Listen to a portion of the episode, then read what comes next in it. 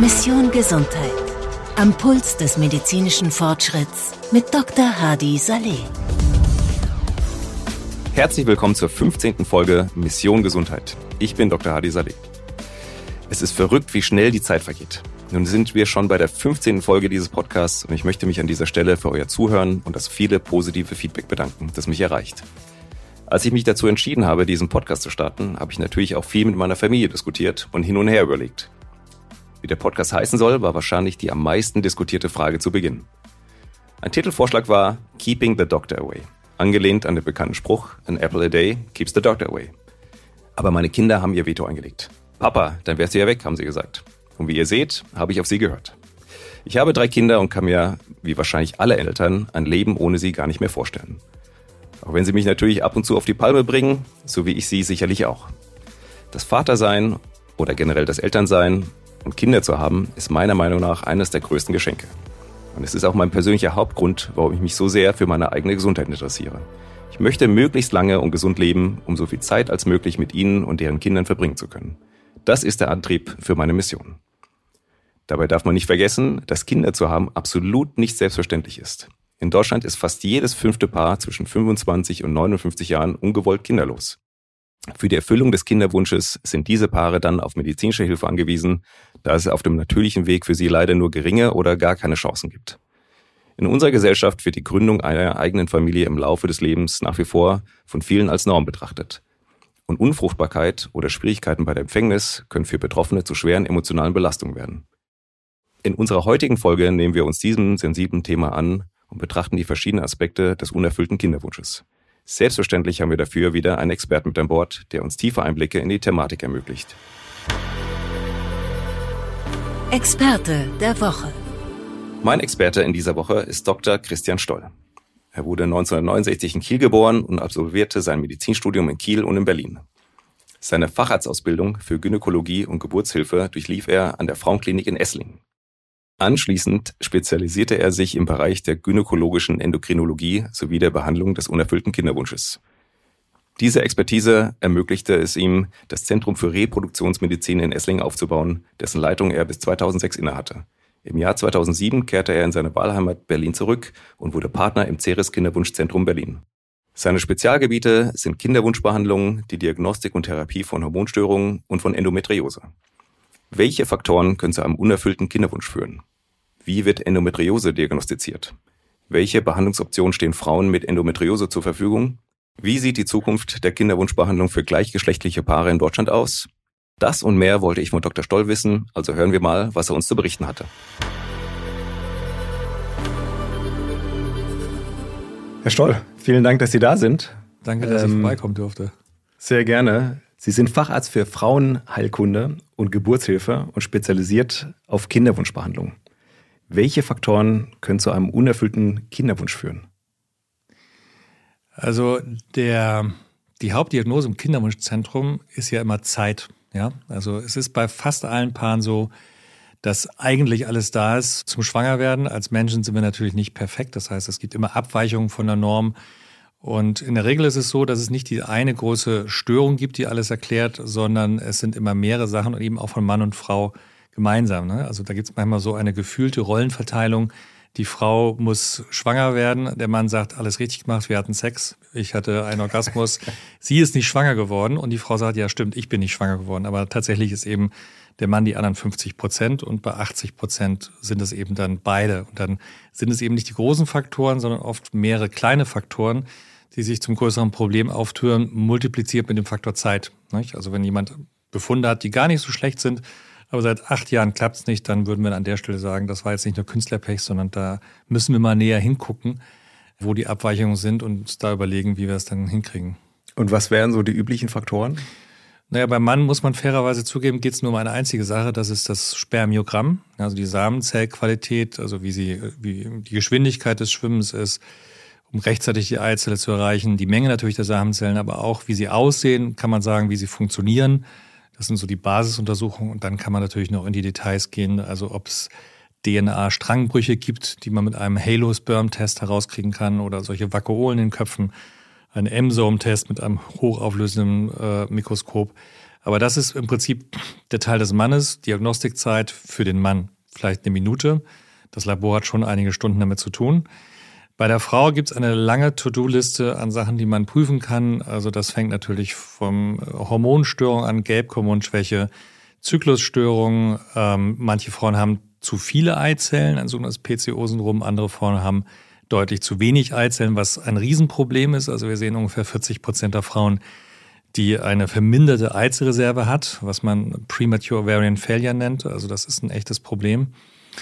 Und dann natürlich äh, bekannte Faktoren wie Eileiterprobleme oder eben auch eine Endometriose, unter der bis zu 15 Prozent der Frauen leiden, Polypen, Schleimhautpolypen, Myome. Also da gibt es viel, was die Spezialisten untersuchen können und natürlich auch sehr viel, was man machen kann. Sie haben PCO Syndrom genannt, ist es das polyzystische Ovarialsyndrom? Äh genau, das polyzystische Ovarialsyndrom, also die Eizellreserve. Also kann man zu viel Liebe, Sonne, Urlaub, Geld haben? Nö. Kann man zu viel Eizellen haben? Ja. Also dieses PCO sorgt eben, ist ein Syndrom. Das heißt, man hat, wenn man das recherchiert, nicht alle von den Kriterien. Also als Basis hat eine Frau zu viele Eizellen. Aber es ist oft auch mit Stoffwechselproblemen, also Zuckerproblematik vergesellschaftet, ein Teil des metabolischen Syndroms manchmal können vermehrt männliche Hormone da sein. Typischerweise gibt es ein Eizellqualitätsproblem oder die Schleimhaut ist dünn. Symptomatisch zeigt sich es bei den Frauen oft, dass sie unreine Haut haben, Haarausfall oder vermehrte Körperbehaarung. Also das sind so subjektive äh, Zeichen plus einem sehr langen Zyklus oft oder gar kein Zyklus. Da wird, sollte man hellhörig werden und dann eben auch zu den Kinderwunschzentren, wie bei uns im Ceres Kinderwunschzentrum hier in Berlin, überweisen. Führen Sie mich kurz durch, wie läuft so eine Diagnosephase ab? Also wir wissen natürlich, dass bevor Paare zu uns kommen, dass es eine, eine Vorgeschichte gibt und die heißt, wir haben es einfach mal laufen lassen und haben irgendwann gemerkt, es gibt möglicherweise ein Problem. Dann kommt mhm. jetzt so die Recherchierphase meistens auf Seiten der Frau, dass sie sich beliest, dass sie dann Temperatur messt, ihren Zyklus trackt, mit den Urinsticks den richtigen Zeitpunkt rausfindet. Und dann gibt es den Moment, wo sie vielleicht sagt, okay, jetzt müssen wir das auf ein anderes Level bringen. Man macht einen Termin unbedingt gemeinsam mit dem Partner und lässt sich unvoreingenommen einfach mal beraten, also ganz unverbindlich. Das heißt, wir nehmen uns bei uns hier in der Regel eine Stunde Zeit. Und das, was Ärzte ja immer gerne tun sollen und manchmal natürlich auch nicht machen, wir hören einfach zu. Wir hören zu, was ähm, die Frauen oder auch die Männer aus der Vorgeschichte erzählen. Zum Beispiel, ob es beim Mann mal eine Nebenhodenentzündung gab, eine Mumps-Erkrankung, die ein Hinweis sein könnte, dass die Spermien, also die Samentransportwege sozusagen vielleicht verklebt sind. Bei der Frau gab es mal eine Eierstockentzündung. Ähm, wie ist ihr Zyklus überhaupt? Ähm, gibt es vielleicht schon Befunde, Hormonanalysen der Frauenärztin oder eben auch Operationsberichte? All das versuchen wir so zusammenzutragen, um dann einen Plan an üblicherweise Basisdiagnostik zu machen, die da heißt, man guckt nach den Spermien, ein Spermiogramm, oder ein Ultraschall, die Transvaginalsonographie ist eine ganz äh, entscheidende Schlüsseluntersuchung, die man auch gut können sollte. Und da gibt es öfter auch eben doch deutliche Diskrepanzen zu dem, was in der Routinesprechstunde gesehen wird. Wir sind natürlich sehr fokussiert auf bestimmte Befunde und die normale gynäkologische Praxis eher, ist das jetzt was Krebsartiges? Und das ist ja zum Glück bei uns nie ein Fall. Es geht immer darum, schwanger zu werden und das herauszufinden, was einen davon abhält. Dann werten wir diese Befunde aus von Mann und der Frau und wenn wir zum Beispiel sehen, das Spermiogramm ist super, fragen wir uns, kommen vielleicht Einsamenzelle nicht zusammen und dann würden wir eine Eileiter-Durchlässigkeitsprüfung machen. Das heißt, man sieht normalerweise nicht den Eileiter im Ultraschall und schon gar nicht, ob er durchgängig ist. Auch das ist eine Schlüsseluntersuchung. Also vielleicht Eizelluntersuchung, Eizellmengenuntersuchung, Spermiogramm und der Eileiter. Das sind so die drei Hauptsäulen, die in der Kinderwunschsprechstunde eigentlich eine Rolle ähm, spielen. Und alles lässt sich super schnell abklären bei den Spezialisten dann. Gibt es da eine zeitliche Eigenschaft, sage ich mal, kann ein Paar zu spät kommen oder kommen die Paare in der Regel zu früh? Also gibt es eine zeitliche Komponente bei Zeit? Äh, damit sind wir ja gestartet. Also ja, es gibt es auch manchmal zu früh. Also wir haben manchmal auch aufgeregte junge Paare da, die kommen nach drei Monaten und sagen, alle meine Freundinnen sind sofort nach Absetzen der Pille schwanger geworden. Jetzt habe ich schon dreimal, da hat es nicht geklappt. Also als Faustregel gilt so ein Jahr lang einfach laufen lassen und diese die Betonung auch einfach laufen lassen. Also manche sagen, wir verhüten seit fünf Jahren nicht, seit einem Jahr probieren wir das, dann zählen eben nicht äh, dieses eine Jahr, sondern die sechs Jahre insgesamt. Also Zeit ist eigentlich wirklich der Hauptfaktor, weil es mhm. auch unter abenteuerlichen Bedingungen immer mal wieder äh, natürlich Schwangerschaften geben kann. Und also man sagt ein Jahr lang laufen lassen, wenn es dann nicht geklappt hat, also innerhalb des Jahres hat man eine ziemlich gute Chance von 30 Prozent pro Zyklus. Wenn dieses Jahr aber rum ist, dann fällt die allein aufgrund der Zeit auf ein bis zwei Prozent. Und das heißt, das ist der Moment, wo jedes Paar für sich entscheiden muss, sind wir ganz, wie meine Tochter sagt, chillaxed und machen gar nichts und hoffen, dass es noch klappt. Oder sagen wir, langsam fängt es an, unsere Partnerschaft zu stressen und jetzt müssen wir das irgendwie äh, einfach ähm, ein bisschen pushen und kümmern uns mal drum und lassen uns mal beraten. Das ist der mhm. Moment, wo man eigentlich auch zu uns kommen sollte. Ja. Bei dem Gedanken springt mir immer eine künstliche Befruchtung in den Kopf. Welche Schritte sind davor? Also außerhalb der Diagnostik, gibt es Schritte, die davor sind? Oder wann qualifiziert man sich für eine künstliche Befruchtung? Ja, eine künstliche Befruchtung ist ja ein sehr unschönes Wort. Das klingt immer so ein bisschen wie Kind aus Plastik, nicht? Und das ist so im Gefühl von vielen Paaren so ungefähr das Schlimmste, was, mhm. was so empfohlen werden kann. Wobei die Wahrheit ist, dass alle Kindermenschen auf diesem Planeten im Prinzip zwei neben, wir haben einfach sechs Therapien anbieten. Das eine ist die sogenannte Insemination. Das heißt, man bringt die Samenzellen mit so einem kleinen Schlauch näher an die Eizelle ran. Und das andere ist die künstliche Befruchtung. Also Eizellennahme, Befruchtung außerhalb des Körpers, Zurücksetzen des Embryos in die Gebärmutterhöhle. Ganz streng genommen ist auch diese einfache Form, die Insemination, eine, eine Form der künstlichen Befruchtung, aber so im Volksmund meint man eben, man hat eine Eizellennahme unter Vollnarkose.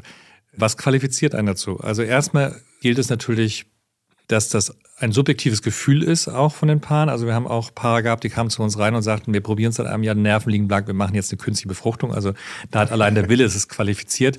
Da versuchen wir eher so ein bisschen zu bremsen. Ansonsten sind es natürlich die Befunde. Also wenn eine Frau einen beidseitigen Eileiterverschluss hat, dann komme ich nicht wirklich drum herum, weil ich den nicht operativ wieder herstellen kann. Also den Eileiter zu umgehen im Rahmen einer künstlichen Befruchtung. Natürlich die Hauptdiagnose, würde ich behaupten, ist ähm, das Spermiogramm. Und vielleicht der dritte Faktor, der zumindest jetzt hier in einer Großstadt wie Berlin und ich denke in allen größeren Städten eine Rolle spielt, ist das biologische oder das faktische Alter der Frau. Das heißt, also wenn eine Frau über 40 ist oder manche kommen auch mit 43, 44 in ein Kinderwunschzentrum, dann ist tatsächlich die künstliche Befruchtung ja ein Tool, um diese doch extrem geringen Schwangerschaftswahrscheinlichkeiten in einen akzeptablen Bereich zu bringen, dass man mhm. auch dann auf, alleine aufgrund des Alters, unabhängig davon, ob die Eier da offen sind, unabhängig von der Samenzellqualität, einen relativ rigorosen Schritt macht, um eben vielleicht diese letzte Chance zu nutzen, schwanger zu werden mit den eigenen Eizellen. Gibt es eine schöne Abkürzung ICSI? Hört sich sehr niedlich an. Ja. Äh, können Sie äh, den Hörern mal erklären, was, was ist ICSI? Also ICSI, also Mediziner generell lieben Abkürzungen ne? und, und das gibt es ja in jedem Fachbereich. Jeder gibt so ein bisschen an mit seinen Abkürzungen und ICSI heißt intrazytoplasmatische Sperminjektion, also die Injektion einer einzelnen perfekt ausgewählten Samenzellen Zelle in das Zytoplasma der Eizelle. Man müsste es ganz streng genommen äh, nennen IVF zusammen mit Mikroinjektion oder zusammen mit ICRO, äh, mit ICSI der Samenzelle in die Eizelle hinein. Also die Basis sozusagen ist die Eizellnahme, das Herausnehmen, die klassische IVF, die 1978 zum ersten Mal erfunden wurde, dann erfolgreich war bei Louise Brown, die ich muss tatsächlich auf einem Kongress mal besprechen hören. die hat jetzt auf natürlichem Wege ihre Kinder bekommen, also wurde sie schwanger. Da schließt sich dann der Kreis. Jahrzehntelang gab es nur IVF. Ich tue einen Samenzellen zusammen in den Brutschrank und sagt, ihr macht das schön, Tschüssikowski, das wird. Wir müssen IVF noch mal kurz erklären. IVF ist eine Abkürzung in Vitro-Fertilisation. Also früher waren diese Kulturschalen wohl im Glas, deswegen Vitro. Mhm. Heute sind die aus Kunststoff. Und diese Methode, das war das, der erste Durchbruch. So. Und dann ICSI war dann, ich glaube, Anfang der 90er Jahre sozusagen der nächste Schritt, dass man sagt, naja, wir haben eben noch viel mehr Männer, die Samenzellqualitätsprobleme haben und da muss ich wirklich die perfekte Samenzelle raussuchen. Das funktioniert gar nicht, wenn ich eine ein paar Samenzellen zu einer Eizelle dazubringe. Also üblicherweise braucht man 50.000 Samenzellen, um eine Eizelle erfolgreich zu befruchten. Und die Eizellen, ja, das klingt sicherlich vertraut, sind sehr anspruchsverschlussvoll. Das heißt, die lassen nicht jede Samenzelle ran. Und auch das gibt es manchmal dass man IVF macht. Das heißt, man bringt einen Samen zusammen nur wegen des Eileiterverschlusses und plötzlich stellt man fest, die Samenzellen schaffen es nicht in die Eizelle einzudringen. Und dann sagt man, jetzt verstehen wir zu 100 Prozent, warum diese Frau auf natürlichem Wege nicht schwanger werden konnte, mhm. weil das, was wir jetzt hier im, äh, in der Kulturschale sehen, das passiert ja auch im Eileiter in der Natur. Die, die, die schaffen es nicht einzudringen. Dann macht man X, die Frau wird schwanger und sagt, okay, der hätte mir gerne einen Shortcut gehabt, um das irgendwie vorher rauszukriegen, aber wir mussten leider diesen langen Weg gehen, weil eigentlich wirkte das gar nicht so, als ob ich oder ob wir eine sogenannte ICSI-Therapie brauchten. Mhm. Ja. Gibt es Risiken dabei? Also es ist da eine etwas, wie in vielen Bereichen, eine ungerechte Rollenverteilung. Also wenn ich die Samenzellen des Mannes brauche, dann sagt er, ei, ei, Sir, alles klar, weiß ich, wie das geht. Wenn ich zur Frau sage, ich hätte gerne Ihre Eizellen, dann sagt sie, bitte, Dr. Stoll, bedienen Sie sich. Ja? Also das geht in dem Sinne, dass ich sie unter Vollnarkose von der Scheide aus unter Ultraschallsicht entnehmen muss. Die Scheide ist ja ein dünner Muskelschlauch von nur ein, zwei Millimeter Dicke. Das heißt, wenn ich da mit der Nadel gezielt hindurch piekse, bin ich gleich im Bauchraum, bin ich im Eierstock. Und jemand, der das kann, ähm, der wird ein äußerst geringes Risiko mit sich bringen. Also wir hatten in 25 Jahren noch keine einzige echte Komplikation. Mhm. Aber es gibt selbstverständlich ein Risiko der Eizellnahme, ähm, Strukturen, die ich im Ultraschall nicht sehen kann. Deswegen wird es auch unter Vollnarkose gemacht, damit die Frauen sich nicht bewegen, denn eine Bewegung würde das Risiko eben erhöhen, was zu verletzen. Und ähm, dadurch ist das schon eine ziemlich sichere Methode. Sie ist halt überhaupt nicht besonders romantisch. Also Angst haben muss man nicht dafür, aber man würde sich natürlich wie immer gerne wünschen, äh, dass man diesen Schritt im Leben ausspart. Dann versuche ich immer den Paaren zu sagen, dass es eben, dass jetzt so eine Phase ist, so die Rush-Hour des Schwangerwerdens. Es gibt eine Zeit davor, es gibt eine Zeit danach und jetzt ist man mittendrin und lässt das aber irgendwann dann auch mit Kind typischerweise hinter sich und vergisst uns auch wieder, was auch okay ist. Und so eine typische, wenn auch wahrscheinlich sehr seltene Komplikation wäre dann eine Bauchfellentzündung? Also wir im Ceres Kinderwunschzentrum hier in Berlin, wir geben seit 15 Jahren routinemäßig eine Einmalgabe, einen sogenannten Single Shot von einem mhm. Antibiotikum. Seitdem haben wir nie wieder eine äh, Bauchfellentzündung gehabt. In der Vergangenheit äh, gab es das sehr, sehr, sehr, sehr selten, nicht? dass Keime über die Nadelspitze verschleppt wurden im Bauchraum. Also eine richtige klassische äh, Bauchfellentzündung nicht, aber so eine lokalisierte Entzündung, das gab es okay. davor schon mal. Seit das routinemäßig gemacht wird, ist das weg. Ja, und insofern, das ist ja das Ziel, das äh, auf jeden Fall für die Frau maximal sicher zu machen und dann auch zu helfen. Ja. Können Sie ein bisschen was zu den Erfolgsaussichten sagen oder inwieweit spielt Erwartungsmanagement da eine Rolle?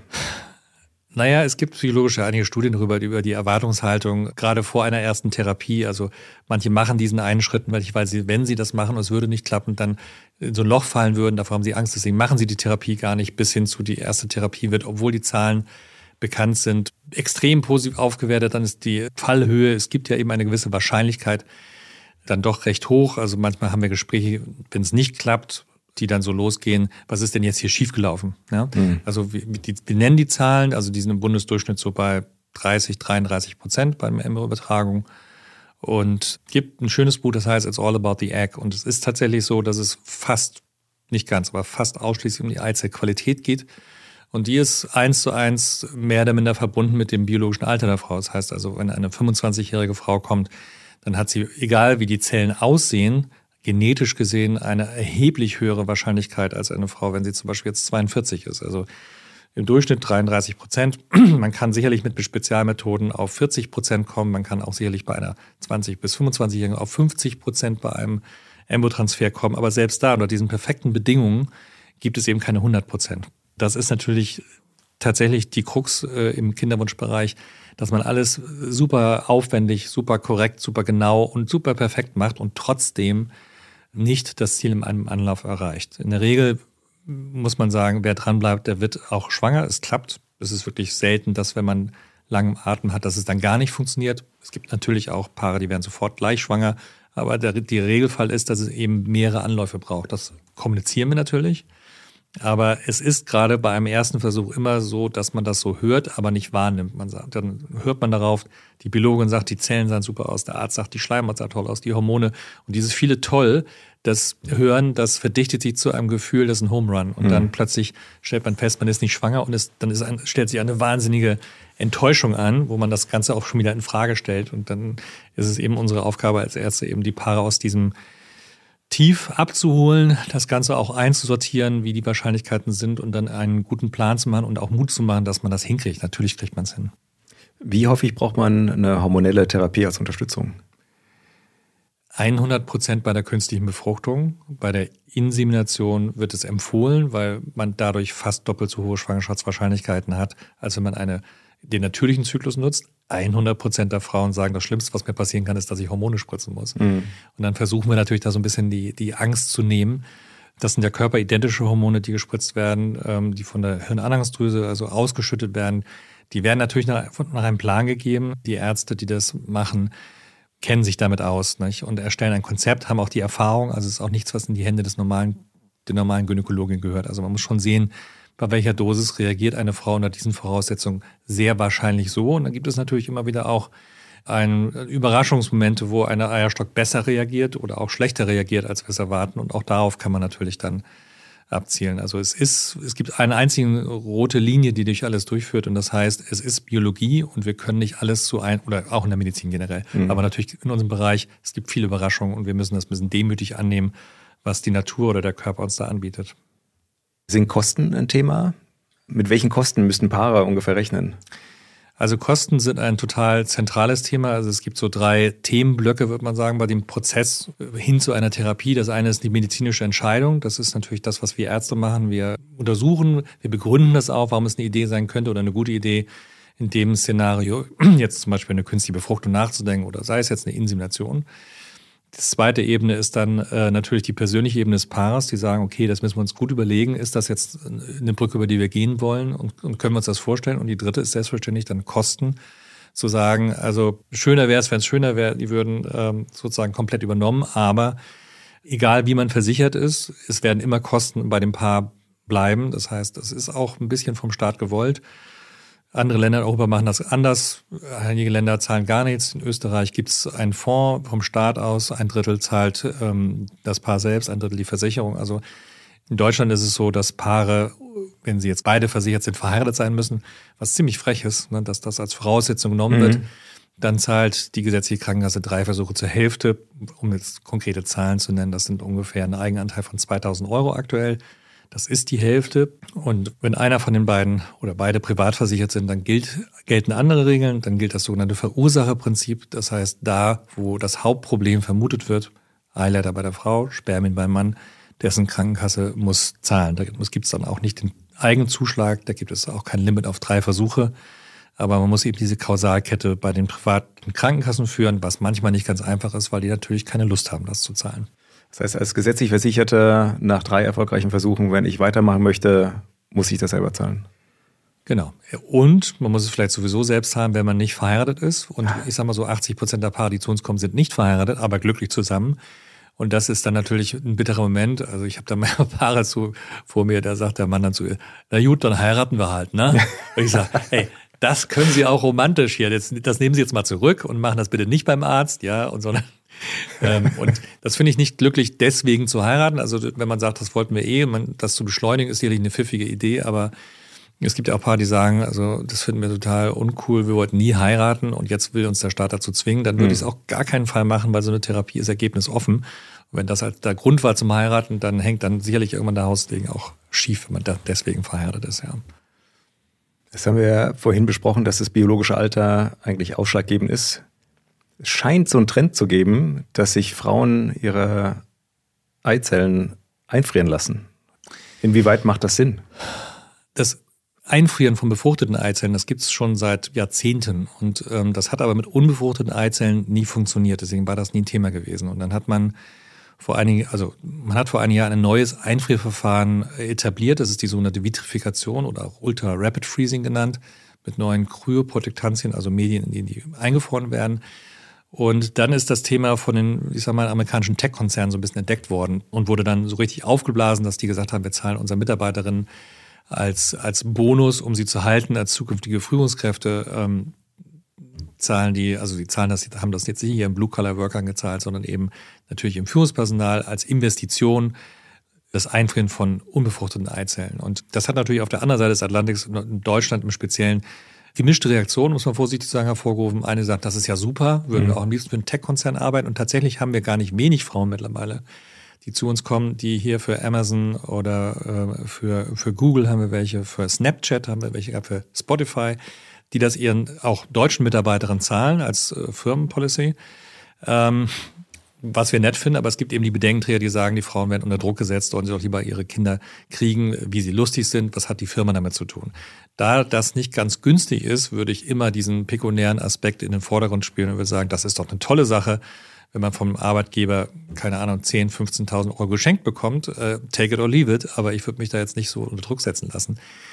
Das kann man natürlich wie vieles im Kinderwunschbereich anders sehen. Das ist mittlerweile seit zehn Jahren, würde ich mal sagen, ein Verfahren. In Deutschland nennt man das paradoxerweise so Social Freezing, also soziales Einfrieren, was ungefähr genauso schlau sich anhört wie Cola Light oder Handy. Also da lachten sich die Amerikaner tot.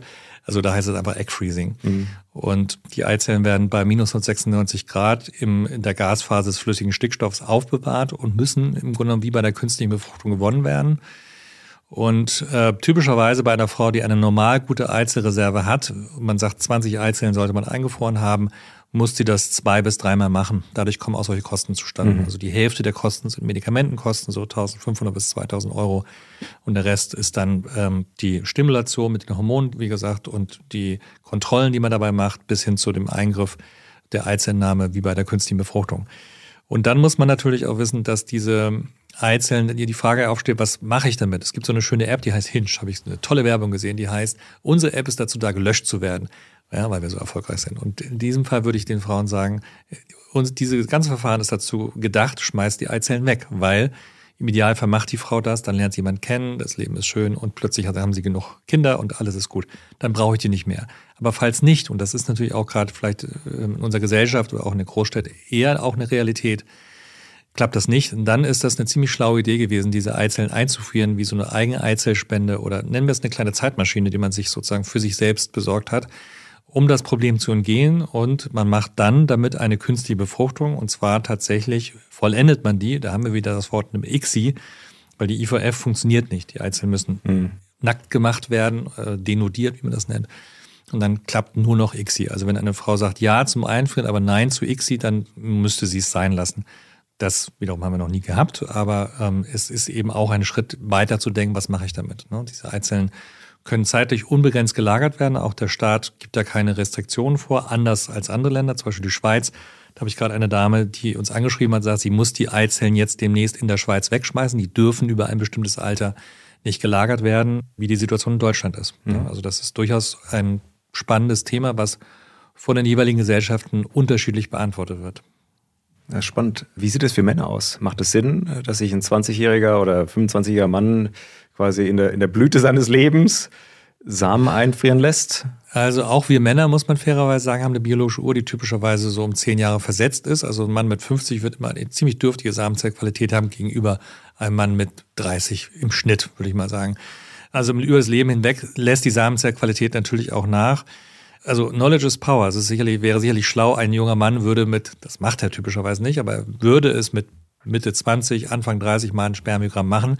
Wenn das dann relativ gut ist und er nicht gerade eine Tumorerkrankung bekommt oder irgendwas zytotoxische Schädigungen wie eine Bestrahlung oder irgendwas, äh, dann kann er damit rechnen, dass ziemlich lange die Samenzellqualität auch gut sein wird. Dann wird die nicht in fünf oder zehn Jahren katastrophal sein. Und selbst wenn das so wäre, könnte er immer noch mit seiner sozusagen zukünftige Frau, die er vielleicht noch nicht kennt, der ICSI macht, um das doch mal so zu erwähnen. Aber in einer idealen Welt würde man vielleicht sagen, frier die einfach ein. Ungerechterweise ist das natürlich total easy. Er gibt die Samenprobe im Labor ab, die wird eingefroren. Er hat dann zwar Lagerungskosten, aber der Aufwand ist, liegt ja davon entfernt, was eine Frau auf sich nehmen muss, um einzeln einzufrieren. Und insofern, you never know, wenn man das äh, in Erwägung zieht. Und das haben wir tatsächlich auch schon ein paar Mal gehabt wir haben das manchmal eher bei Männern noch, die sich sterilisieren lassen, die sagen, mhm. also ich lasse mich sterilisieren, aber just in case ich eine super Frau kenne und dann wäre es doch echt schlau, ich muss nicht eine Hodenbiopsie machen, sondern konnte einfach hier in das Becherchen meine Samenprobe abgeben und ihr habt das eingelagert. Ja, ja macht Sinn. Ja. Ich würde gerne das Thema wechseln und zwar, Sie haben es am Anfang angesprochen, Endometriose. Mhm. Oder bevor wir zur Endometriose kommen, Kinderwunsch scheint so ein gewisses Tabuthema zu sein. Und wie häufig kommt denn der Kinderwunsch vor in der Bevölkerung? Also der Kinderwunsch an sich, hoffe ich, kommt zu 100 Prozent vor, äh, wobei ja. es natürlich einen Teil gibt, Aber die, die Hilfe brauchen dabei. Aber es gab jetzt gerade in den letzten Tagen nochmal neue Daten, die sich mit dem decken, was man immer schon, man sagte so 15 bis 20 Prozent und jetzt kam es raus 17,5 Prozent der Bevölkerung von den Paaren, die versuchen, eine Schwangerschaft zu erzielen. Ähm, klappt das erstmal nicht. Deswegen müsste man eigentlich erwarten, dass es ein Riesenthema ist. Genauso wie Sie sagen, dass ähm, eigentlich ist es so ein Tabuthema. Die Leute reden eher über äh, ihre Diabetes oder künstlichen Darmausgang, als dass sie über so ein sehr persönliches Thema wie Kinderwunsch reden. Das ist irgendwo okay. Und auf der anderen Seite macht es das eben für Paare sehr schwer, nicht? Und manchmal berichten Paare so, die sagen, naja, Das fühlt sich so an, als wenn da jemand rumgeht und irgendwie Babys verteilt und wir gehen leer aus und wir äh, und ich dann erkläre, naja, das hat jetzt natürlich nichts mit Ihnen zu tun, ob jemand schwanger wird in Ihrem Umfeld oder nicht, ja. Und ähm, nehmen sich ein Herz, reden Sie mit Ihrem Arbeitskollegen, Schwester, Bruder, bester Freund und in dem Moment, wo Sie selbst sprechen, tun sich ganze Tore auf und alle sagen, ja, wir auch oder meine Schwester und man sagt immer, hey, was ist denn los? Wieso höre ich nichts davon? Also eigentlich ist das wiederum etwas dann, was den meisten Paaren gut tut, dass sie eben dann nicht mit alleine sind. Ja. Und dazu kommt natürlich, dass wir immer äh, später versuchen, eine Schwangerschaft anzubahnen. Frauen werden 100 Jahre alt, warum sollen sie mit Anfang 20 schwanger werden? Mit 50 ist gerade mal Halbzeit, also ne, aber die Evolution ist zu langsam, das heißt, die Biologie der Frau ist immer noch auf diese ganz, ganz Frühphase, wo wir vielleicht mit 35 das Licht ausgeblasen bekamen, das zwischen 15 und 25 Höhepunkt der Fruchtbarkeit. Ne? Und ähm, das heißt, die Lebensrealität sagt, ähm, eher später kommen. Wir haben einen Altersdurchschnitt von 38,5 bei uns in der Praxis. Natürlich mhm. würde man immer sagen, früher ist besser. Um das äh, mit der Endometriose nochmal aufzugreifen, Endometriose, so mein subjektiver Eindruck in den Medien, auch in Social Media, auch, auch ja, ist heute ein bisschen mehr im Fokus als in der Vergangenheit. Also es betrifft ja ungefähr 15 Prozent der Frauen, möglicherweise sogar noch mehr. Es ist dummerweise ziemlich schwer zu diagnostizieren. Also Vielleicht Endometriose kommt von dem Begriff Endometrium, also Gebärmutterschleimhaut, und heißt zunächst mal nur Schleimhaut, wo sie nicht hingehört. Und da, da gibt es zwei Lokalisationen. Die eine ist sozusagen zwischen den Muskelschichten der Gebärmutter, was man eine Adenomyosis nennt, und das andere ist im Bauchraum oder irgendwo anders. Die Entstehungsgeschichte gibt es dazu zwei Theorien. Die eine heißt, es ist eine sogenannte retrograde Menstruation. Das heißt, das Blut fließt nicht nur über den Gebärmutterhals in die Scheide ab, sondern über den Eileiter in den Bauchraum. Dafür würde sprechen, äh, es gibt viele Spots in Herde, meistens im Unterbauch der Frau. Es gibt aber auch die Theorie, dass es eine Neoplasie ist, das heißt, dass es neu wächst. Dafür spricht zum Beispiel, dass Frauen eine Endometrioseherde ähm, in der Lunge haben, dann bei Periode Bluthusten oder im Zwerchfell. Und das ist nicht so ganz klar. Man vermutet, dass es mehrere sind, aber es gibt da ein Riesenfragezeichen. Was macht das? Es blutet periodensynchron. Das heißt, ähm, diese ähm, Endometriose-Herde, die man hat, bluten parallel zur Periode Blut in den Bauchraum, Blut in den Muskel ein, was extrem schmerzhaft ist. So.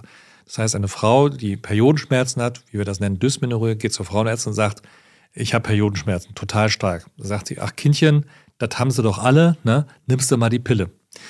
Thema erledigt. So, und damit wird natürlich äh, ein Männlichen darüber geworfen, dass diese Frau eine Endometriose hat. Und das hat natürlich, da man eine Endometriose nicht heilen kann durch einen operativen Eingriff oder sowas, das ist ehrlich gesagt ein Marathonlaufen aus Sicht des Kinderwunschzentrums immer auch ein, äh, ein Lebensentwurf, weil da natürlich noch viel mehr gilt, früher ist besser. Und der Verlauf ist sehr unterschiedlich.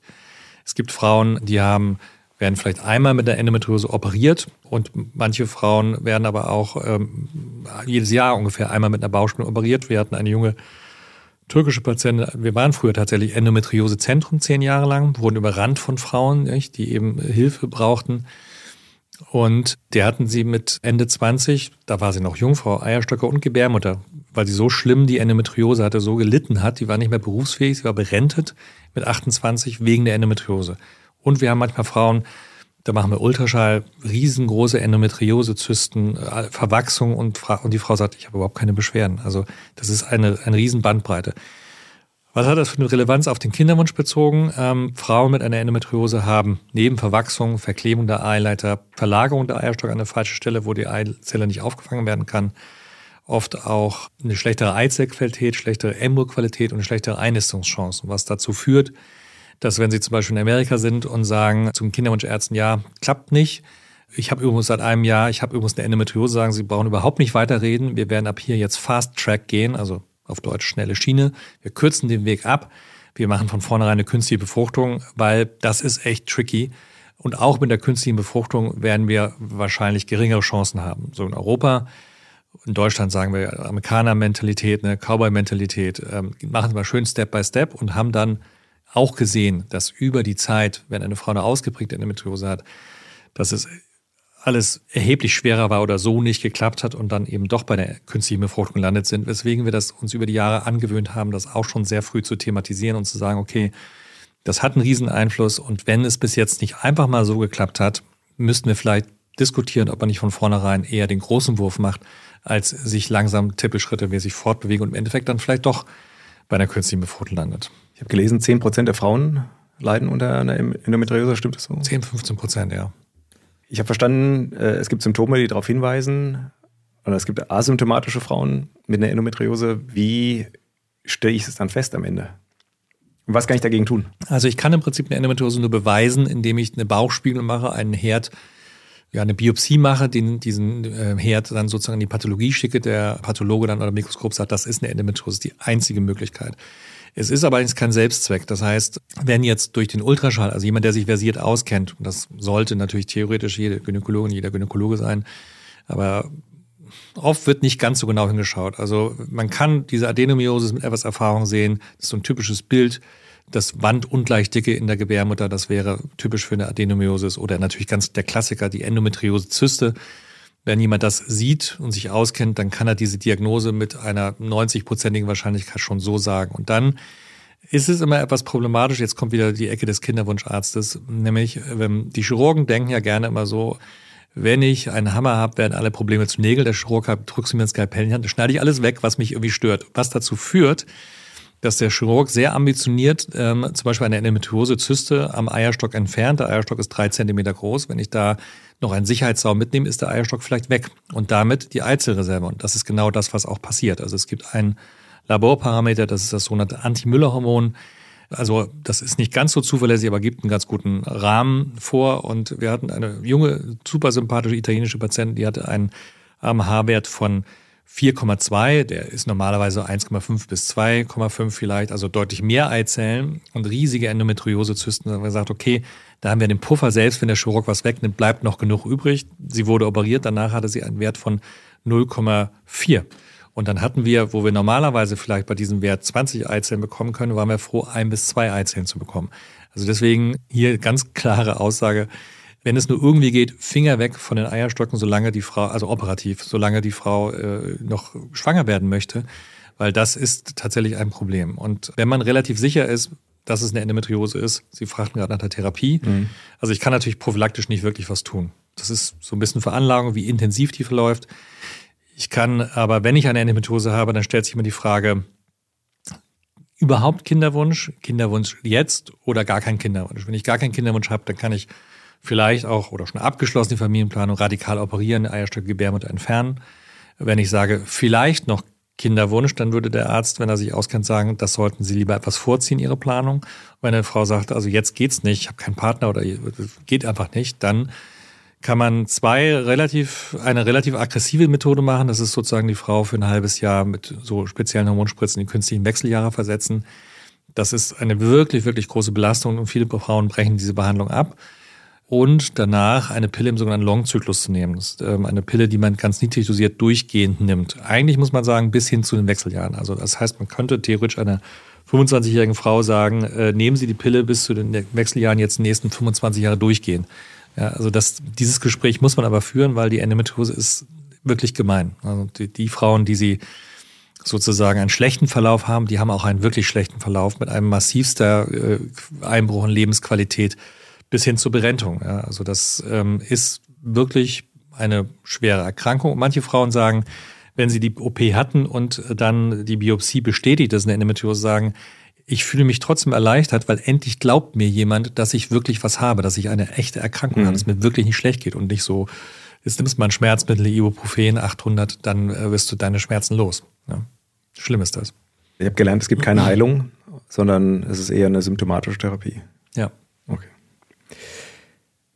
Von dem schlimmen Thema mal wechselnd, vielleicht mal ganz anders gedacht, gleichgeschlechtliche Paare. Hm. Wenn die mit einem Kinderwunsch kommen, was, welche Optionen haben die in Deutschland?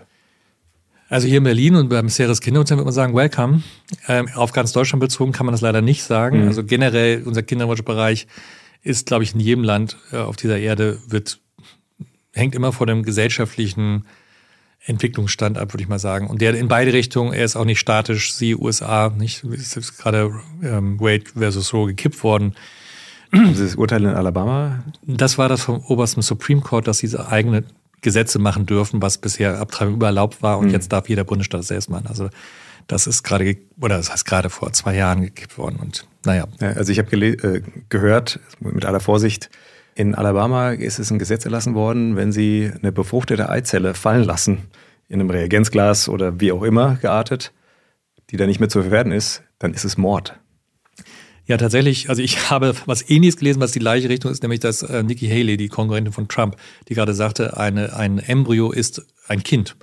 Und das hat sie in, in Alabama gesagt, weswegen genau das, was Sie gerade erzählt haben, eben tatsächlich in Alabama, also mit dem Fallen lassen, das weiß ich jetzt nicht, mhm. wobei ein Embryo lässt man auch nicht. Kein. also rein hypothetisch. Wenn man ihn verwerfen würde, ja, also dann, oder ja, dann wäre vielleicht fahrlässige Tötung, aber das ist ein echtes, wäre ein echtes Problem, weil es entstehen natürlich Embryonen, die vielleicht auch nicht entwicklungsfähig sind und da äh, ist jetzt eine Riesenverunsicherung. Aber Amerika ist natürlich nochmal besonders kontrovers und in beide Richtungen mhm. äh, mit ausschlagend, was da möglich ist. Ja. In anderen aber Bundesstaaten dürfen sie ganz viel mehr, als sie bei uns mit den Surrogates Leihmutterschaft und so. Das ist bei uns verboten, richtig? Genau. Also es gibt, also der Gesetzgeber regelt den gesamten Kinderwunschbereich extrem explizit in Deutschland. Also Leihmutterschaft ist verboten, aber auch Eizellspende ist verboten erstmal. Äh, Samenspende an sich ist erstmal überhaupt nicht verboten. Ähm, es gibt klare Regeln, die sich bisher überwiegend auf heterosexuelle Paare bezogen haben. Also die Kernbotschaft ist, jedes Kind muss möglich haben auf Kenntnisnahme seiner biologischen Abstammung, heißt, es muss den Spender kennenlernen dürfen. Früher war das so, äh, wir kriegten dann von der Samenbank einen versiegelten Umschlag für den Tresor. Ähm, das ist jetzt oldschool vorbei seit ein paar Jahren. Es gibt ein Institut in Köln, das heißt das DIMDI, das seit den 60er Jahren gibt und das ähm, wird digital der Name des Spenders hinterlegt, das weiß er auch. Und eine Frau kann dem nicht widersprechen. Und wenn das Kind 16 ist, kann es den Klarnamen des Spenders erfahren. Also das gilt überall in Deutschland. Also es ist auch super, dass es das jetzt mittlerweile digital gibt. Dann gibt es das äh, Embryonenschutzgesetz und es gibt noch das Samenspenderegistergesetz. Und da gab es 2018 sozusagen auch Veränderungen oder die, die Bundesrichtlinie für künstliche Befruchtung, besser gesagt, wurde etwas abgeändert. Und Berlin hat sich ähm, entschieden, diese, diesen Teil dieser Richtlinie nicht in sein Landesrecht, Berufsrecht für seine Ärzte zu übernehmen.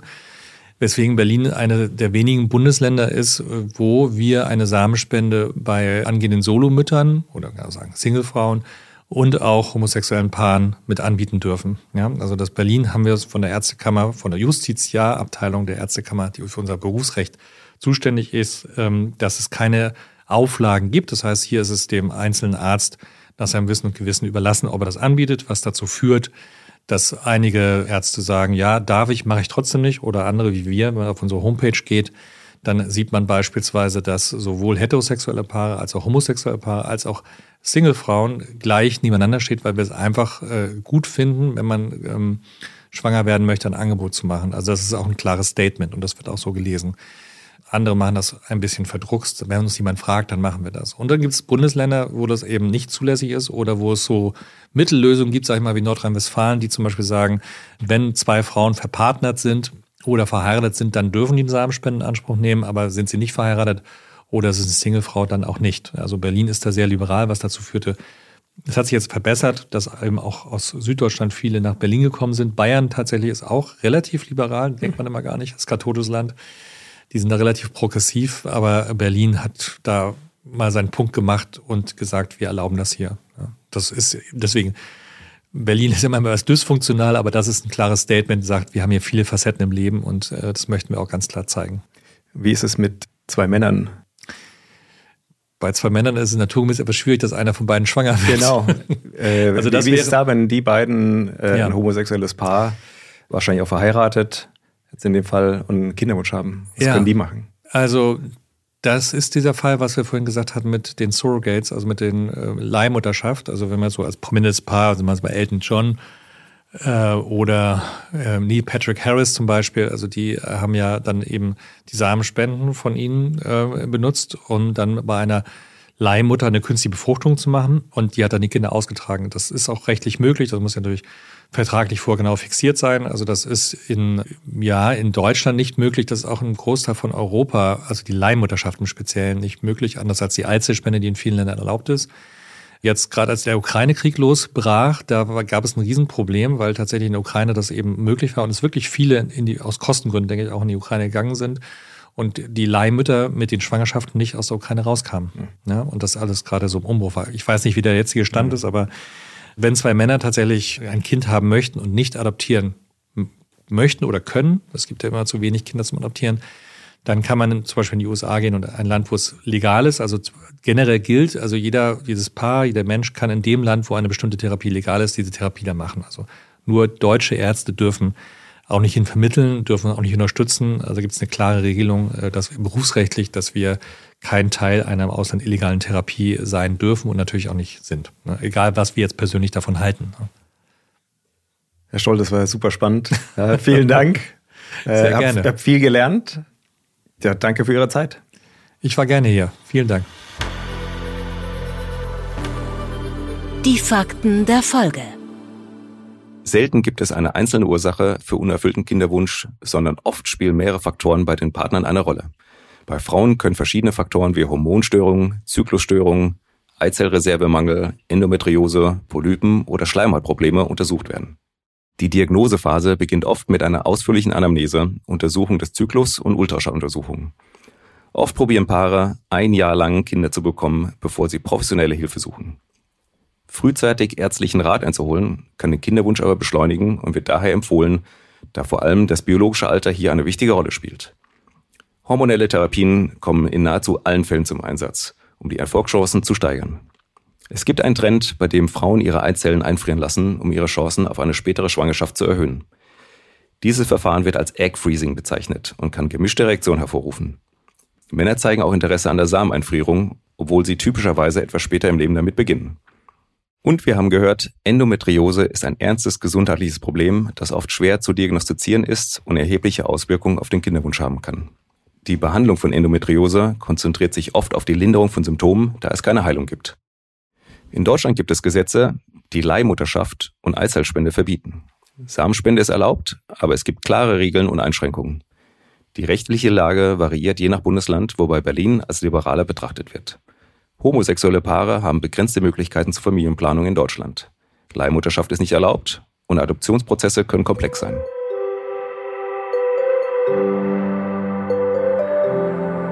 Das war eine weitere Folge von Mission Gesundheit. Vielen Dank, dass ihr auch heute wieder Teil meiner spannenden Reise durch die Welt der Medizin geworden seid. Ich hoffe, dass ihr wertvolle Einblicke und Inspirationen aus unserer heutigen Diskussion mitnehmen konntet. Denkt daran, dass Gesundheit das wertvollste Gut ist, das wir besitzen und dass jeder Schritt, den wir tun, um unser Wissen darüber zu erweitern, ein Schritt in Richtung eines besseren Lebens ist. Abonniert uns gerne, um auch in Zukunft keine Episode zu verpassen. Random Reminder. Random Reminder für mehr Bewegung in den Alltagsroutinen sorgen. Regelmäßige körperliche Aktivität ist entscheidend für die Aufrechterhaltung der allgemeinen Gesundheit. Sie stärkt das Herz-Kreislauf-System, verbessert die Durchblutung, hilft bei der Gewichtsregulierung, reguliert den Blutdruck und kann das Risiko für verschiedene Krankheiten wie Diabetes, Herz-Kreislauf-Erkrankungen und einiger Krebsarten reduzieren. Außerdem trägt Bewegung dazu bei, Stress abzubauen und die Stimmung zu verbessern. Durch körperliche Aktivitäten werden die Glückshormone Dopamin, Serotonin und Endorphine ausgeschüttet. Sie sorgen dafür, dass wir uns, wie der Name schon sagt, glücklich fühlen. Hier einige meiner Tipps, wie ihr euch täglich ohne großen Aufwand etwas mehr bewegen könnt. Geht öfter zu Fuß. Man kann einfach mal die Treppe anstelle des Aufzugs nehmen. Das Gehen von Treppen erfordert siebenmal mehr Anstrengung als einfaches Gehen. Beim zügigen Laufen von 500 Stufen können, abhängig vom Körpergewicht, zwischen 140 und 240 Kalorien verbrannt werden. Zum Vergleich, das entspricht in etwa so viel Kalorien, wie man bei einer Viertelstunde Joggen verbrennt. Legt zudem kurze Pausen bei der Arbeit ein, um euch zu dehnen, besonders wenn ihr einen sitzenden Job habt. Eine gute Abwechslung ist zudem auch mal im Stehen zu arbeiten. Eine Studie von Kardiologen aus den USA zeigt, dass der Körper im Stehen schneller überschüssige Energiereserven los wird. Nutzt jede Gelegenheit für kurze Spaziergänge. Geht in der Mittagspause eine Runde um den Block, geht statt mit dem Auto oder der Bahn zu fahren kurze Wege zu Fuß und steigt auch mal eine Station früher aus der Bahn, um ein paar Schritte zu sammeln. Ein Fitness-Tracker kann dir helfen, deine tägliche Aktivität zu überwachen und dich zu motivieren, dich mehr zu bewegen. Ich selbst bin, wie ihr sicherlich wisst, ein großer Fan von Trackern. Also mein Random Reminder in dieser Woche für mehr Bewegung in den Alltagsroutinen sorgen. Bis zum nächsten Mal, bleibt gesund und neugierig. Das war Mission Gesundheit. Am Puls des medizinischen Fortschritts mit Dr. Hadi Saleh.